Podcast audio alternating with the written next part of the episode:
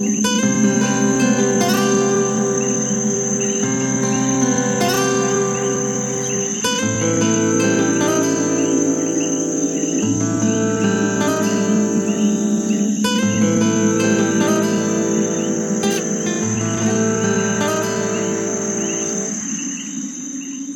et bienvenue sur les podcasts de Ciel et Espace. Hubert Reeves, bonjour. Bonjour. Je n'aurai pas le temps, dernier ouvrage paru au seuil, même en 100 ans, je n'aurai pas le temps de visiter toute l'immensité d'un si grand univers. Paroles de Pierre Delanoë et musique de Michel Fugain. Je n'aurai pas le temps. Euh, c'est incroyable, Hubert, euh, ce que aujourd'hui le temps apparaît pour euh, l'homme, pour la vie humaine, comme étant quelque chose de fugace, rapide et en même temps tellement précieux. Oui, et là le problème que tu as bien fait de citer au long la phrase de Michel Fugain, c'est justement ce titre qui peut paraître un peu nostalgique, qu'il l'est en fait.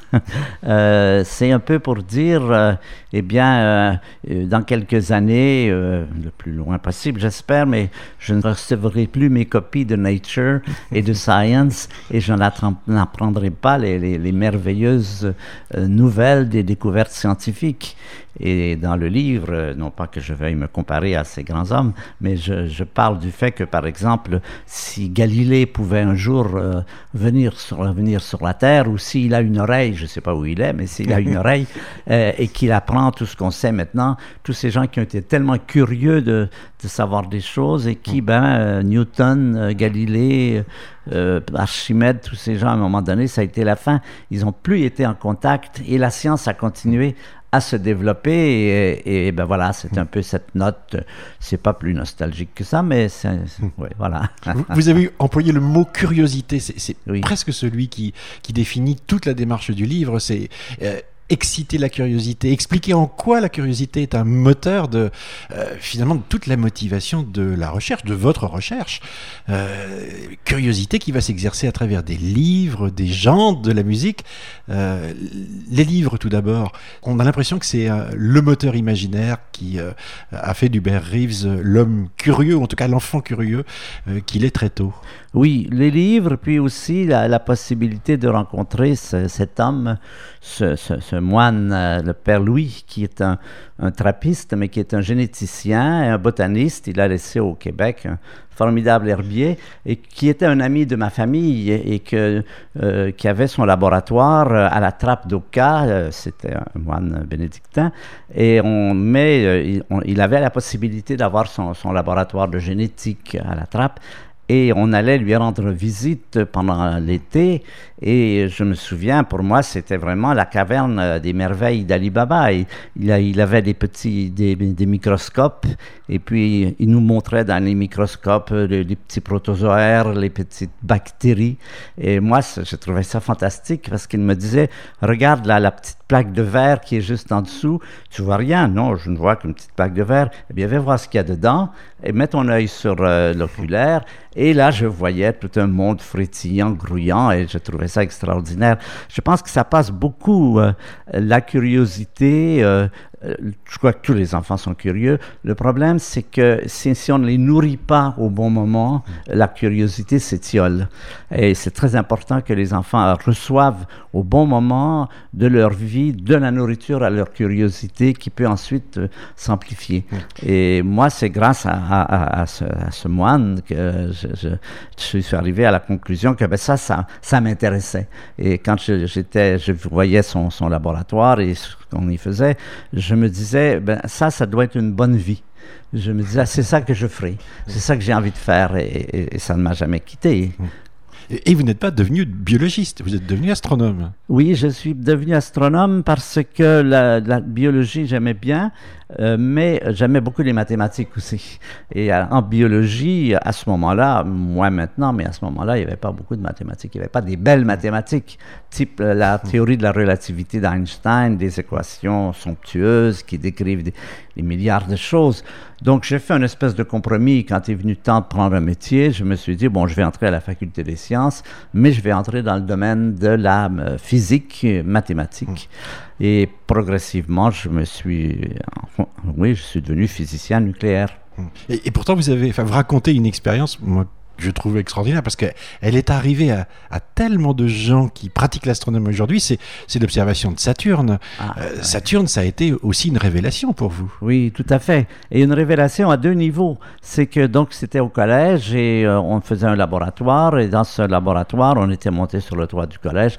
Il y avait un pont optique un banc optique, comme on dit, et on nous disait, voilà, vous avez des lentilles et vous allez calculer euh, quelle est la, distance qu'il faut mettre avec, entre les lentilles pour voir euh, Saturne. C'était la nuit, on voyait un petit point brillant dans le ciel, et donc on nous donne une petite formule très simple, et je fais le calcul, et je mets les deux lentilles au bon endroit, et je regarde et je vois, formidable, je vois la Saturne avec ses anneaux. Évidemment, ce n'est pas les images, les photos qu'on a maintenant, mais de la voir comme ça en vrai. J'étais doublement émerveillé, d'une part, de voir Saturne et d'autre part, de me rendre compte de la puissance de l'esprit humain qui, euh, avec un calcul, est capable d'obtenir euh, une image comme celle-là euh, à partir des mathématiques et de la physique. Donc j'avais cette double excitation de la, et cette excitation du fait que les mathématiques, et ça c'est toujours la chose qui surprend le plus tous les physiciens, ce que je pense Einstein ou Wheeler disait, l'extraordinaire capacité des mathématiques à représenter la réalité. Quand on sait que la physique quantique et la relativité prévoient correctement des résultats à une partie dans un milliard.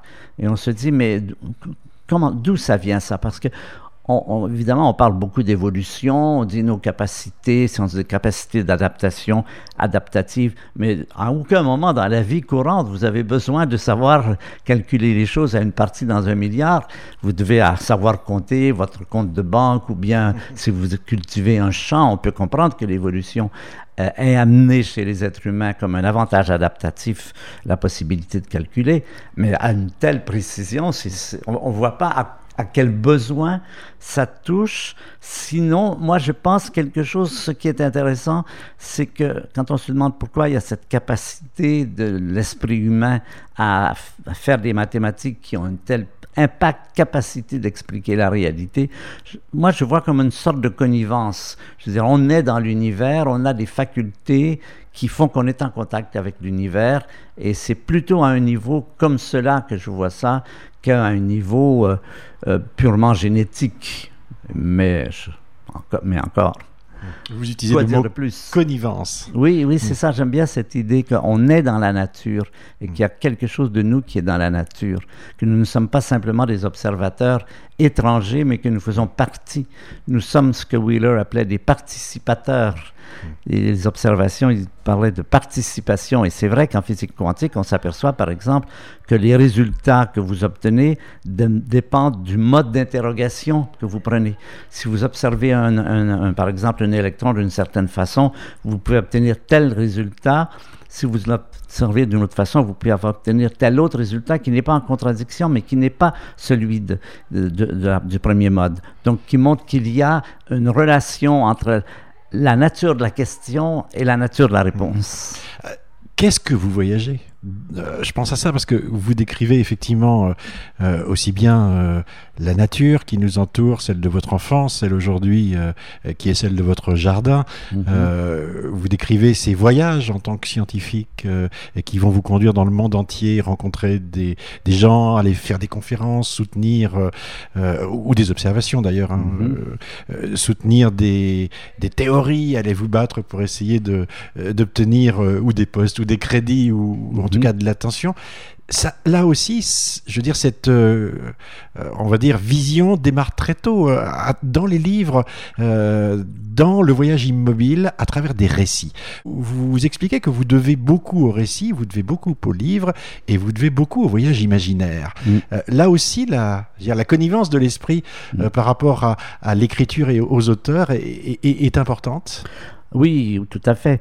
Euh, un avantage de notre métier, en parlant de voyage, c'est que ça nous permet d'aller un peu partout dans le monde et de rencontrer des gens et d'avoir quelque chose en commun.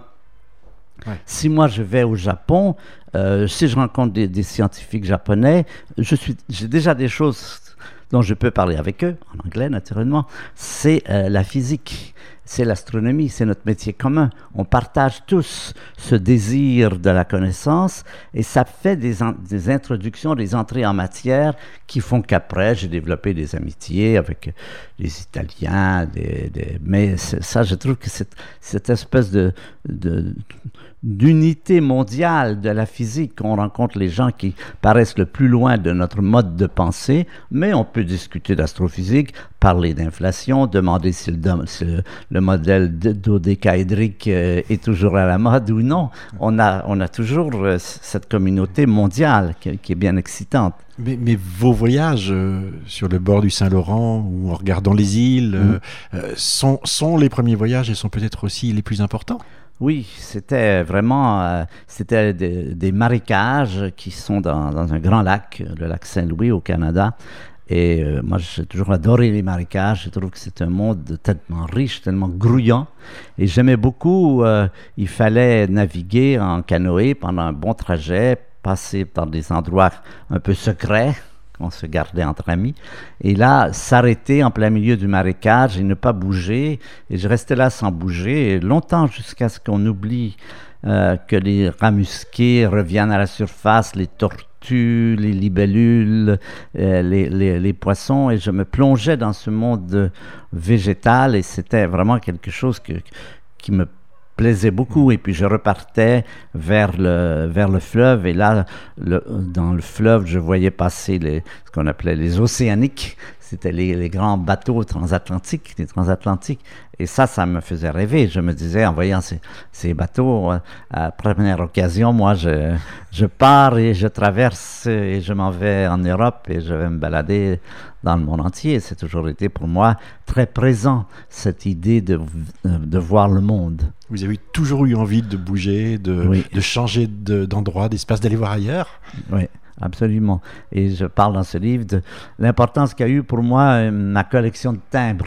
Quand j'étais enfant, j'avais une collection de timbres et avec mes frères, on, on s'échangeait, on se disputait autour des beaux timbres euh, de la Sierra Leone, euh, du Mozambique. Et puis, tous, tous ces, ces, timbres, chacun de ces timbres était pour moi comme un, programme. Je me disais, ah ben, un jour, j'irai voir, voir ces pays lointains, la Nouvelle-Calédonie et, et, tout ça. C'est resté un peu comme, je me souviens, il y a quelque temps, j'étais, j'étais fatigué, je pensais partir en vacances et je reçois un appel venant du Burundi, Bujumbura. Et euh, c'est une personne qui me demande si je voulais venir à un festival d'astronomie.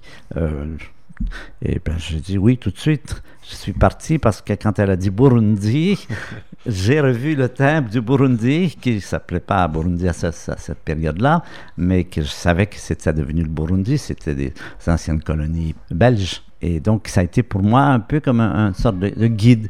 C'est comme si les timbres avaient été éparpillés à la surface du monde, des repères. Eh ben là, j'irai à Tahiti ou à Bora Bora. Ou... Ça marche plus avec le mail. Hein. Ben, ça marche plus avec le mail, non, malheureusement. Ben oui, ça, c'est une chose qui est perdue.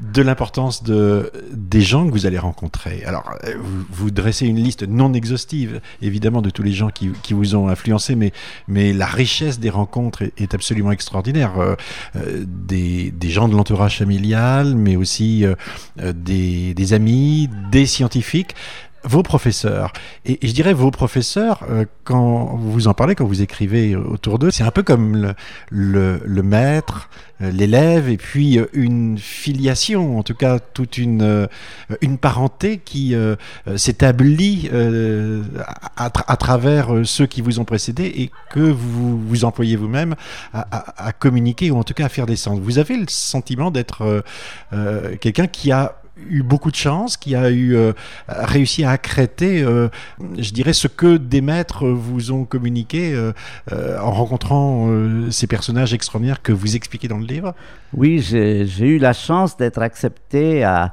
à l'université Cornell aux États-Unis, où se trouvaient tous les gens qui étaient en train de faire l'astrophysique nucléaire.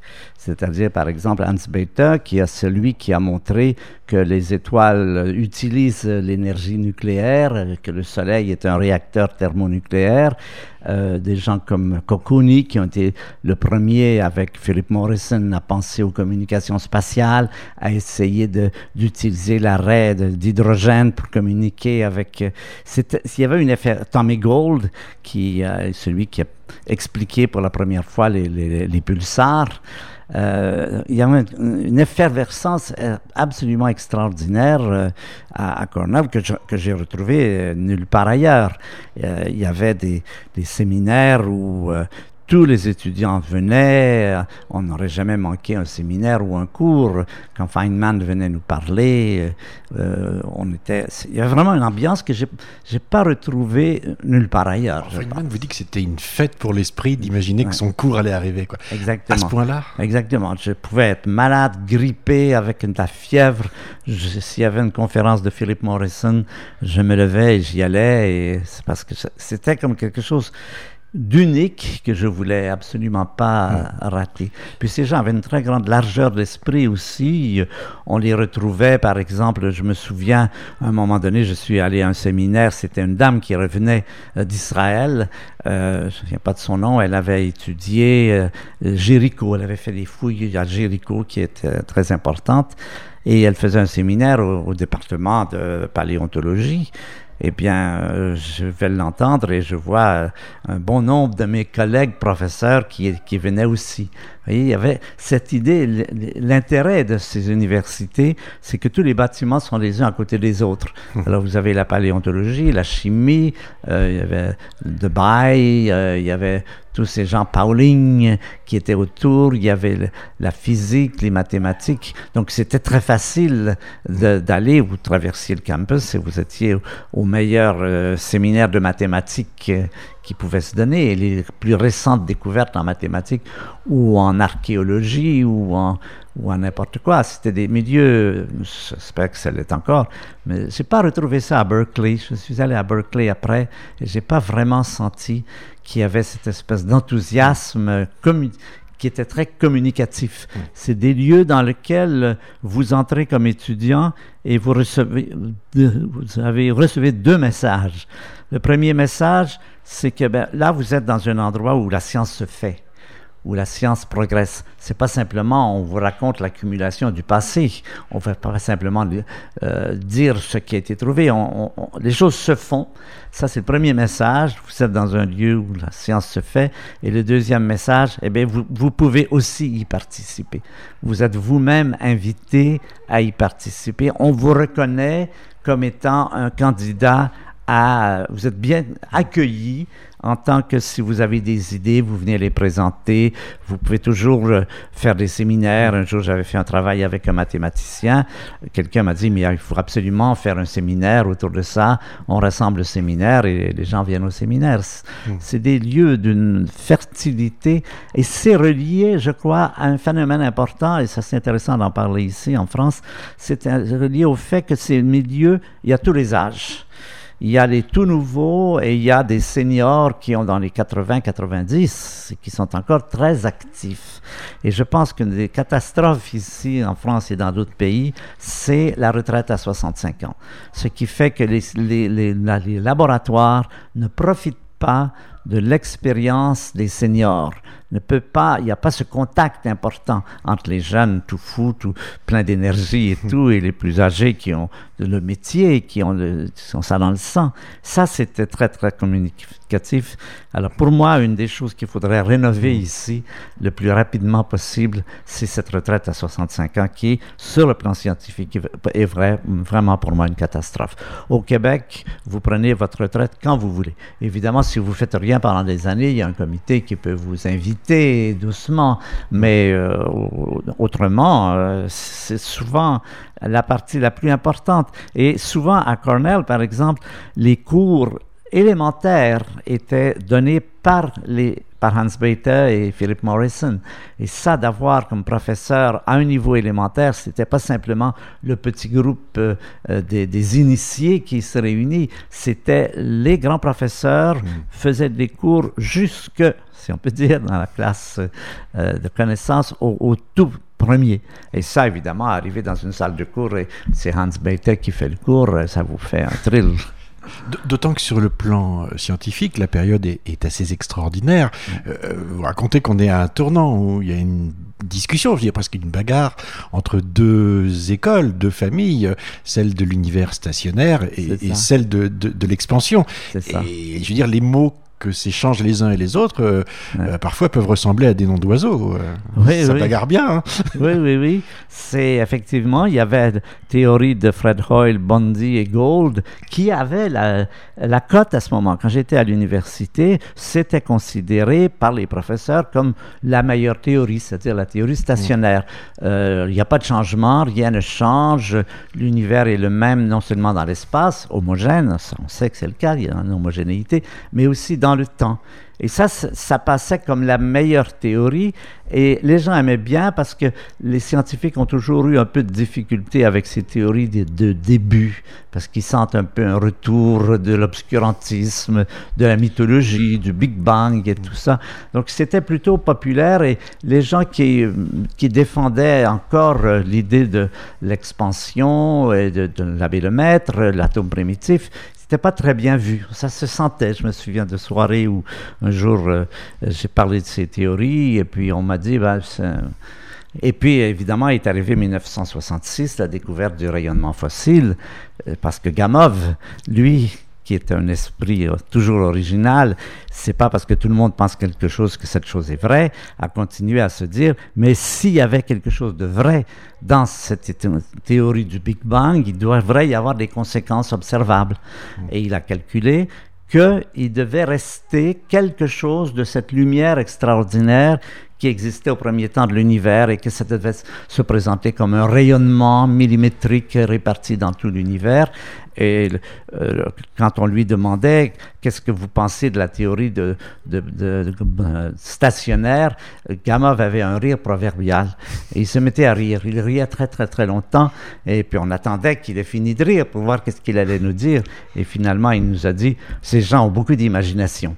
Alors nous, on se disait, ben, toi aussi, tu as beaucoup d'imagination. Mais l'imagination, c'est très important en science, sauf qu'il faut qu'elle soit confirmée. Mm. Et qu'est-ce qui a été confirmé? C'est la théorie euh, de l'expansion du Big Bang et la théorie de l'univers stationnaire a été renversée de 50 façons. Une chose que l'on sait, c'est que ça, c'est pas vrai. On ne sait pas toujours ce qui est vrai, mais on sait ce qui n'est pas vrai. Parce que toutes les observations qui ont été faites avec les radiotélescopes et tout ça donnaient toujours des résultats qui étaient en bon accord avec la théorie du Big Bang et la théorie mm. et contre la théorie stationnaire. Et c'est évident que je me souviens des gens qui disaient bon, le Big Bang c'est philosophiquement inacceptable. J'ai jamais bien compris ce qu'il voulait dire par là. Je voyais pas ce qu'il y avait de philosophique d'abord dans la théorie et philosophiquement inacceptable.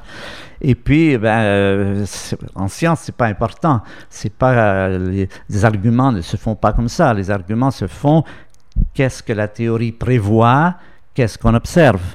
L'observation est la reine, c'est le point final. Et qu'on aime une théorie ou qu'on ne l'aime pas, ça n'a pas beaucoup d'importance.